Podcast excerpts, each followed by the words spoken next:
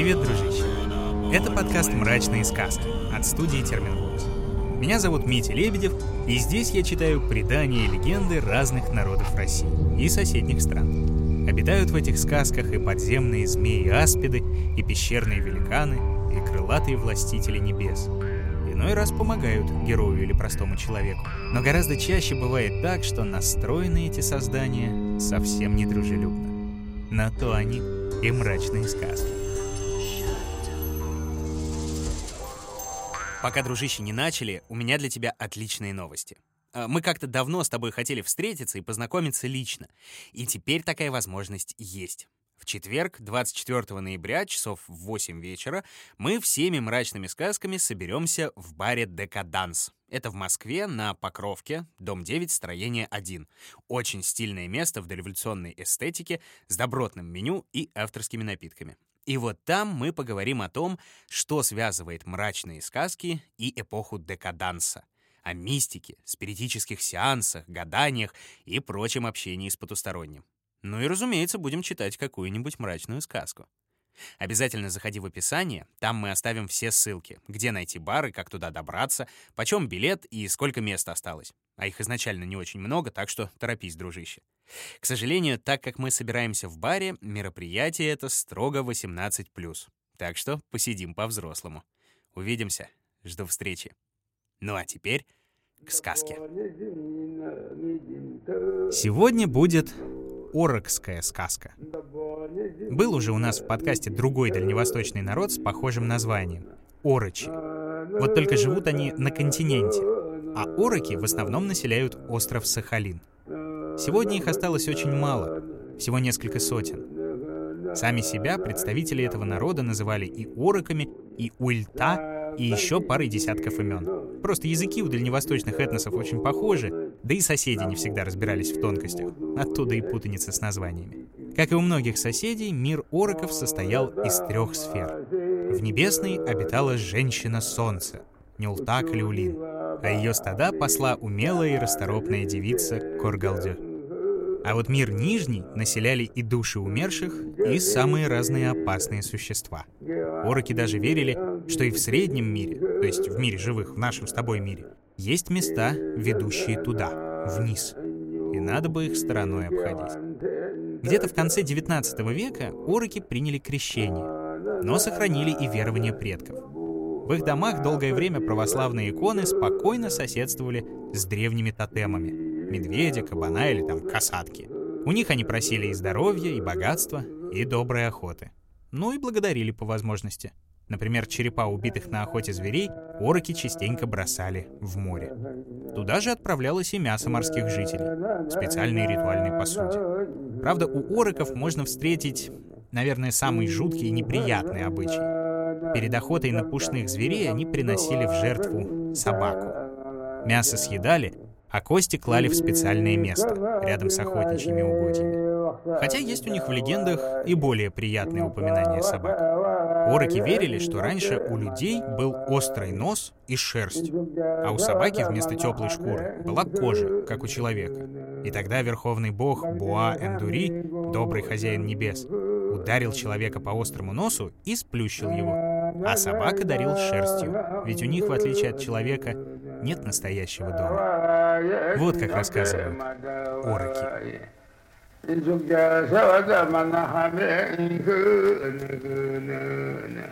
На окраине одного небольшого города стоял маленький травяной домик. В нем жил бедный человек по имени Геохату. А в центре того же города, в большом дворце, жил царь, правитель этого города и этой страны. Однажды Геохату, как и всегда, встал рано утром и пошел косить сено на лугу своего господина. Косил он долго, до самого вечера. Вдруг видит, в небе появилась огромная птица. Она летела быстро и так высоко, что на миг даже закрыло солнце. Как завороженный стоял Геохату и, не отрываясь, смотрел на неведомое создание. Вот птица подлетела ко дворцу, села на край трубы, юркнула внутрь, а затем вылезла. И в клюве у нее была царская дочь. Посадила она себе девушку на спину и улетела вдаль. Юный Геохату следил за ней до тех пор, пока птица не скрылась за облаками в неведомых краях. Еще миг, и лишь серая дымка промелькнула перед парнем, а в глазах помутилась. Протер он глаза, но больше ничего не увидел. Ни птицы, ни царской дочери. Пожал Геохату плечами и продолжил косить сено, а вечером, как зашло солнце за сопку, отправился в свой травяной дом. На следующее утро весь город уже знал о случившемся. Царь плакал и горевал. Исчезла любимая дочь, и где искать ее, неизвестно. Разослал он по всей своей земле приближенных. Ходят они из одного селения в другое, стучат в каждый дом, все спрашивают. Не слыхали ли, что о царской дочери? Дочка царская пропала. Не Вы слышали? не стесняйтесь, вы рассказывайте, главное. А царь-то в долгу не останется. По-царски наградит. Да-да-да. Насколько не спрашивали, никто ничего не знал, никто ничего не видел. Вот пришли царские приближенные и к травяной лачуге косаря Геохату. Скажи, косарь, ты рано утром встаешь? И с косой в руках солнце встречает. Может, ты видал, кто утащил царскую дочь-то? А Геохату молчит. Ну ты, парень, много видишь, еще больше знаешь. Ну ты скажи, а царь наградит тебя? По-царски Не наградит? утаивай ничего. Покой потерял несчастный наш владыка. Ты что же с девушкой несчастной? Никто не знает, все переживают. Жалко стало Геохату царя, а царскую дочь еще больше. Да вот, э, косил я сено на лугу. Видел, как прилетела огромная птица. Села на край дымовой трубы, нырнула во дворец, вытащила оттуда спящую царскую дочь и улетела с ней на спине. Доложили обо всем царю, и вызвал он к себе косаря. Ну раз ты все видел, Геохату, тебя прошу, разыщи мою дочку, спаси ее. В помощь я тебе дам э, семерых своих людей, самых сильных, самых хитрых, самых умных. Только помоги дочь найти, а я тебя награжу, да так, как никто другой этого не делал. Ничего не пожалею ради дочери. Согласился Геохату. Оседлали восемь лошадей для Геохату и его помощников, и отправились они в путь, в неведомые края, царскую дочь искать. Провожали их всем городом, всей страной провожали. Скачут молодцы по полям, едут по сопкам, идут по тайге, плывут через реки, перескакивают через овраги, да нигде нет дочери царской. Но вот, наконец, нашли они дыру в сопке. Обошли кругом и видят, рядом с дымящейся дырой туфелька лежит, дорогая, а в шаге от нее перо огромное, сломанное. Посмотрел один из царских помощников, говорит, что туфелька меж камней царской дочери. Другой помощник подержал в руке перо и говорит, что птица его потерявшая с трех оленей величиной. А третий помощник заглянул в дымящуюся дыру и прошептал, что не иначе это, как вход в подземное царство. Все туда могут спуститься, но оттуда никто не выберется. Ну, ты рассказал, ты, ты, А иди. сразу я? Ты у нас умный, вон, по птицам знаток. Нет, ты давайте вот, вот этот вот туфельник пусть спускается. Это еще туфельник. Сейчас ты у меня туда вниз Чтоб ты сквозь землю провалился. Может, там царскую дочку найдешь? Я тебе говорю, сейчас эти руки повырываю. Заспорили между собой царские помощники. Кому в подземный мир идти, а кому у входа дожидаться. Никто не хочет пропасть. Все жить на земле хотят. А Геохату стоял в стороне и думал только об одном. Как бы спасти несчастную девушку. И вот все его помощники хором заявили. Геохату! А ведь тебя царь вызвал. Но тебе и спасать царскую дочку. И тебе в эту дыру и спускаться. Да. Делать нечего. Пожал плечами молчаливый Геохату и согласился. Обмотали его веревкой вокруг пояса, и стал он потихоньку спускаться в подземный мир. Долгий путь вниз проделал парень, пока не очутился, наконец, на другой земле. Осмотрелся и видит, дорога идет куда-то. Геохату прямо по ней зашагал. Идет, песни потихоньку поет, по сторонам смотрит. Шел он так, шел и дошел до дома. Ну, дом как дом. Вошел в него и увидел царскую дочь. Испугалась девушка, вздрогнула. Ты... ты зачем пришел? Да твой отец послал меня с помощниками тебя разыскивать. Помощники наверху остались. Только я за тобой вниз спустился. О, а знаешь ли ты, что мой муж людоед ненасытный? Сейчас он сюда прилетит. Спрячься скорей. Геохату спрятался, замер и ждет. Вот в полночь что-то загрохотало, засвистело, и вошел в дом страшный черт. Давай есть, есть давай. Грохнулся за стол, стал есть похлебку, только и слышно, как кости грызет. Наконец наелся и лег отдыхать. А там и заснул крепким сном. Геохату? Геохату, не заснул ты? Слышишь, черт крепко спит. Иди пока сюда, я покажу тебе его слабое место. Смотри, вот здесь, на макушке и на ушах, видишь? Золотая шерсть виднеется. Это не простые волосы. В них жизнь чертова запрятана. Вот вырвешь три эти волоса, вырвешь и жизнь из него. А теперь скорее прячься обратно, он скоро проснется. Но Геохату прятаться не стал. Побежал он в угол, схватил там острую саблю людоеда, взмахнул ею и перерубил одним махом золотые волосы. Открыл черт глаза, и тут же покинула его сила. Закрылись веки, затихло дыхание. Схватил Геохату царскую дочку за руку и вытащил ее из дома. И не напрасно. Только вышли они наружу, как весь дом тут же вспыхнул ярким пламенем и за мгновение сгорел. Ничего не осталось ни от черта, ни от его дома. Пошли юноши с девушкой по дороге, а она за ними уже зарастать стала. Еле-еле виднеется. Вот дошли они вдвоем до дыры наверх, в мир живых. Эй, помощники мои, не заснули ли вы там? Давайте тащите веревку, вытаскивайте нас отсюда. Ох, Геохату, прошу тебя, схватись ты первым за веревку, а я ухвачу там, где пониже. Да где уж мне? Я простой косарь, а ты все же царская дочка. Не, не могу я быть выше тебя. Хватайся ты первый. Сколько девушка не упрашивала, а Геохату все никак не соглашался. Наконец дернули веревку, стали их наверх поднимать. Чем выше поднимают, тем труднее Геохату удержаться. Царевна-то удобно держится, а его будто бы снизу кто-то хватает. За ноги вниз тянет, веревку обрывает. Но вот стало наверху светлеть. Вот уже и выход из подземного царства виден.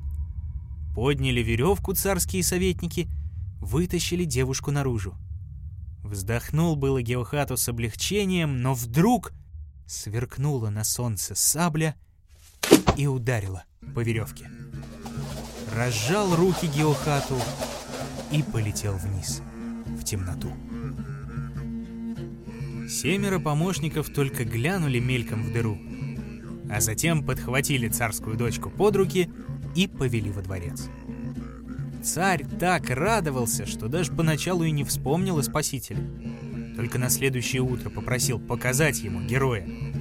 Да вот беда. Царская дочь рассказывает, что спас ее косарь Геохату, а семеро помощников в один голос говорили, что это они и только они вытащили царевну из подземного царства. Ничего не мог понять царь, да так вскоре и позабыл об этом.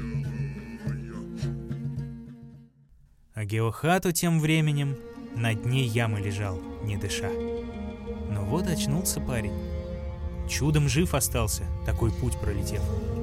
С тоской посмотрел он наверх, где еле виднелся тусклый свет мира земных людей. Рукой не достать, взглядом не приблизить, словом не дотянуться. С трудом поднялся Геохату на ноги и пошел, куда глаза глядят. Вот идет он по дороге, а дорога снова ровная, прямая, длинная, как и в первый раз. Только ведет она не к дому чертову, а в другую сторону. Дошел парень до селения. Дома все крохотные, окон в них нет, да и людей снаружи не видно. Но вспомнил тут парень, что он в стране мертвых оказался и вряд ли кого живого встретит. Вдруг из домов потянулись тени, души живших когда-то. Стали они протягивать к юноше бестелесные свои руки, и раздались в голове у Геохату голоса. О, победитель, хозяина этого мира, подари нам волос с головы черта, а тебе подарим новый путь. Оторопел Геохату, а все же достал из сумы один золотой чертов волос и бросил его в теней. Те стали по очереди прикасаться к нему, пока он медленно опускался, и каждая душа с тихим шепотом развеивалась.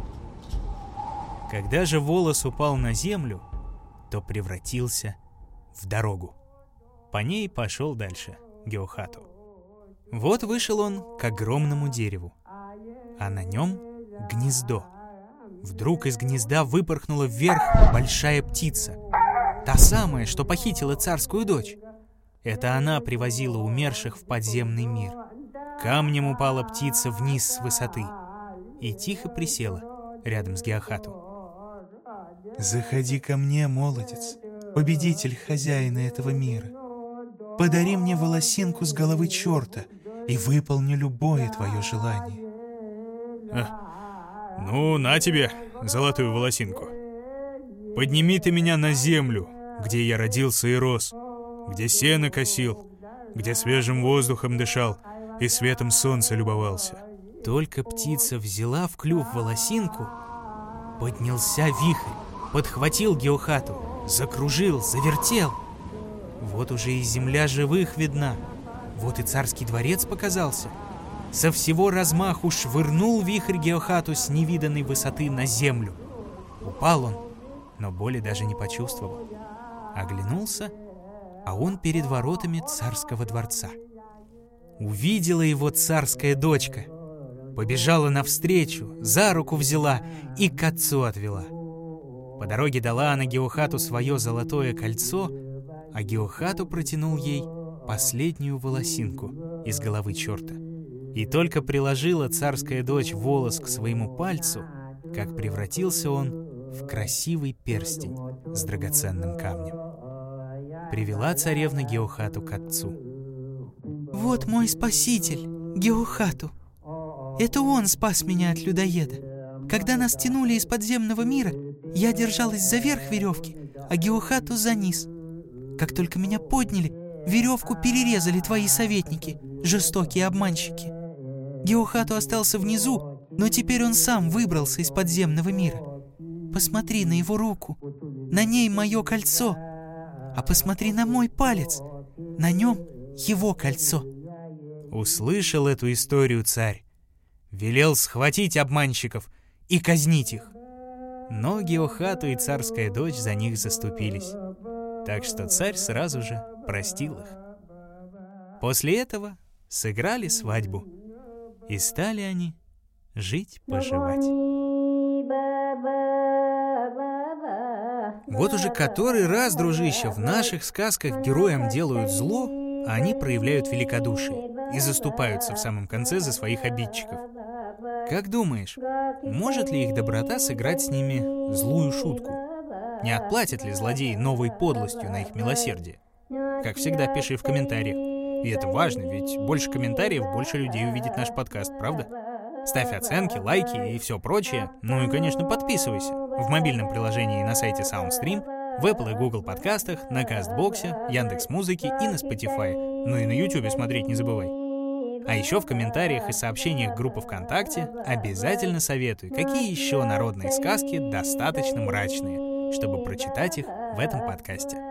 Ну а на сегодня все, дружище. Все.